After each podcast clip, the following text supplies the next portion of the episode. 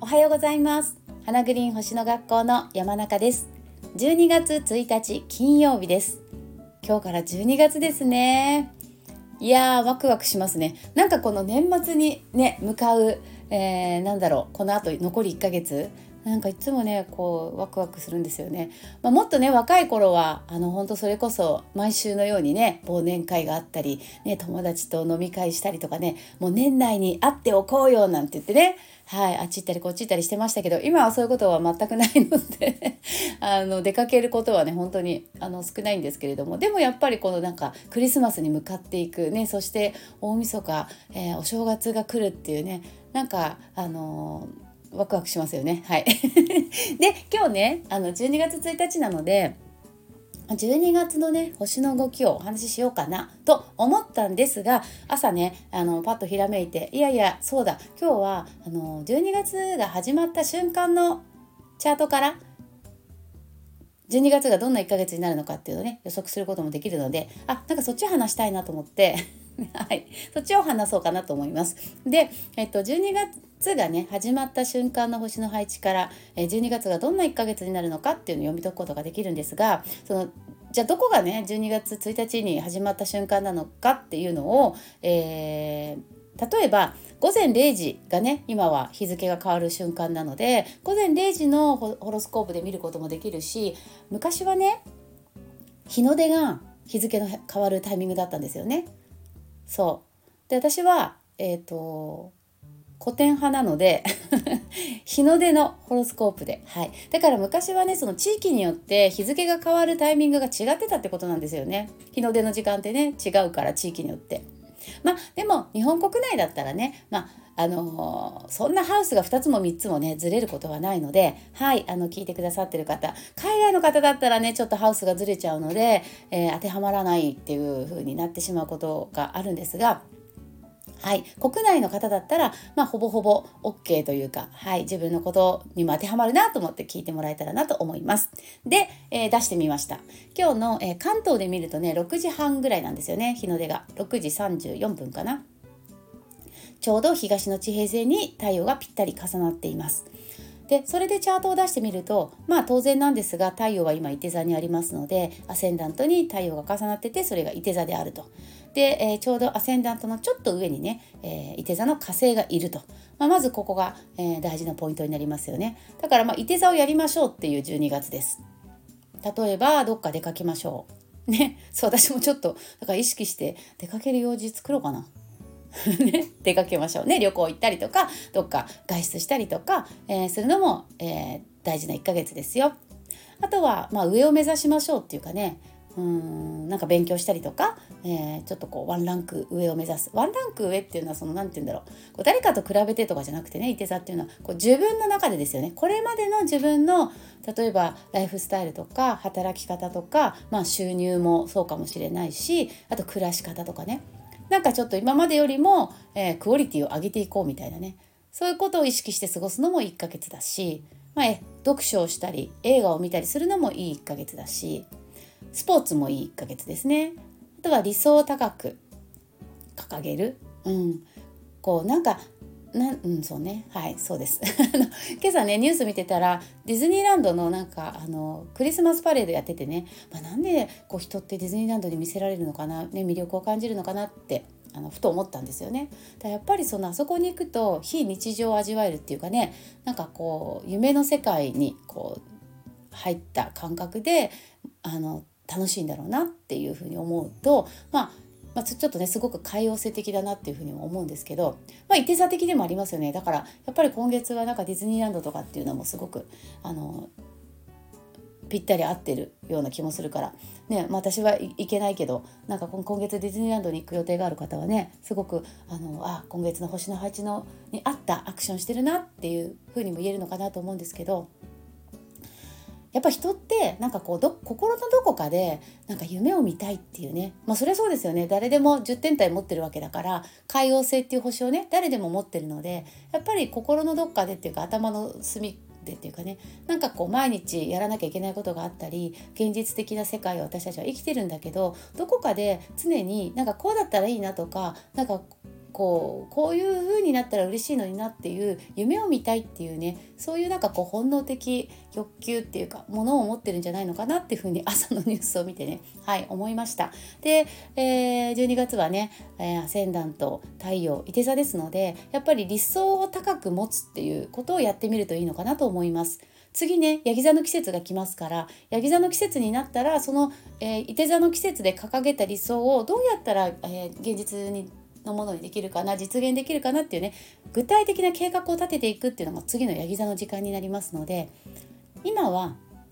ただただ理想をね高く。はい。で、えーと、他もねちょっとポイントを見ていくとアセンダントの支配性が大事なんですねトランジットって。で伊手座ですから支配性木星になります。それで5ハウス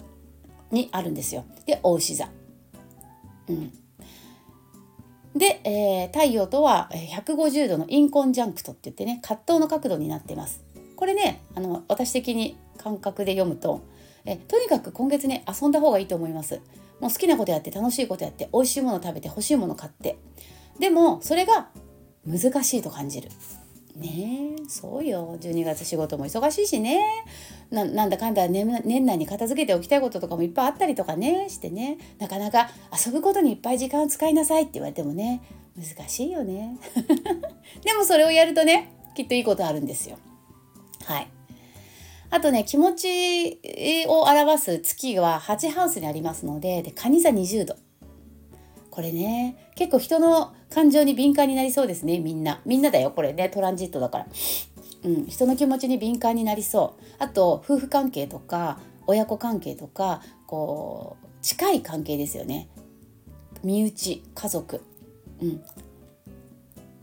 がテーマ。あテーマというかそこに気持ちが向かいやすい。そう。そこに気持ちが向かいやすい。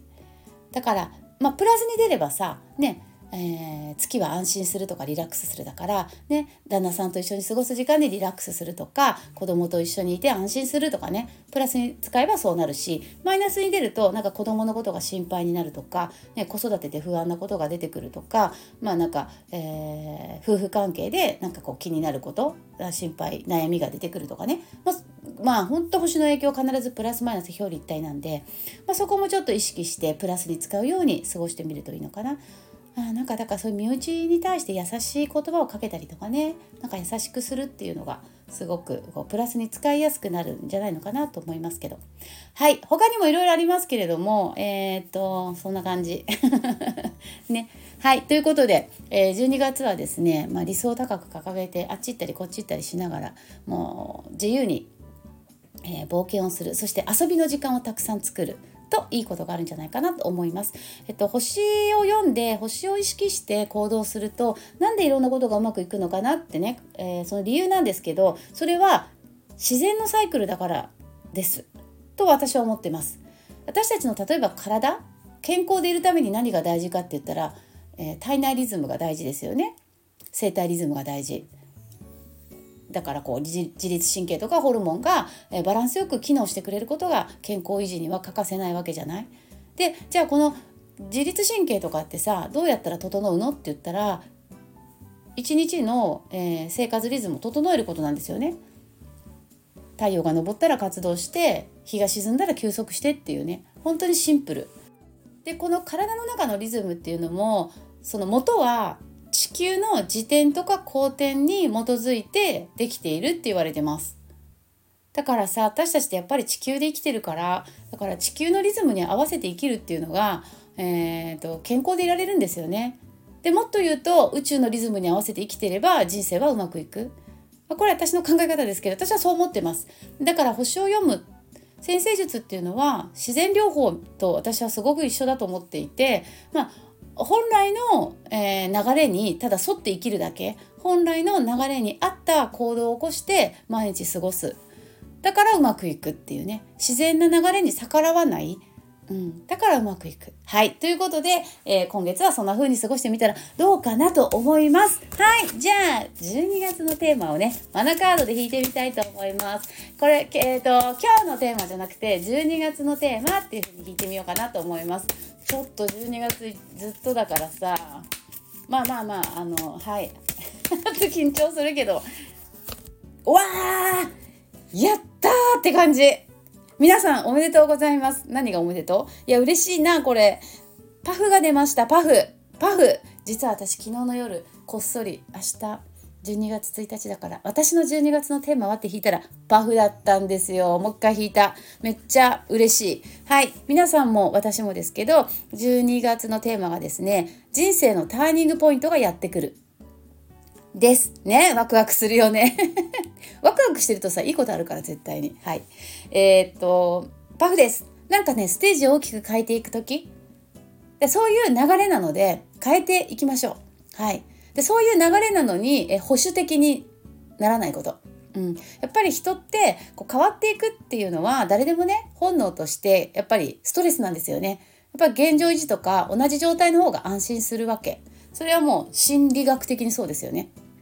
でもやっぱりそうはいかないのがこうね人生で、まあ、時間の経過とともに星も動いてるからね同じ状態をずっと続けるってことは、まあ、不可能やっぱ今日昨日と今日ね同じようで違うしねはい、1年1年年も取っていくしね。そうなんです。だから変化を楽しんでいく方がやっぱりうまくいくことが多いかなっていうふうに、まあ、私は思ってるんですがパフですので、はい、皆さん、えー、人生のターニングポイント、えー、何か今、えー、ちょっと変えていきたいなとか来年こんなことやりたいなとかね思うことがあればえー、ぜひそれにトライしてチャレンジしてまた何も、うん、特にないんだけどなって方は何か探してみるといいかもしれません。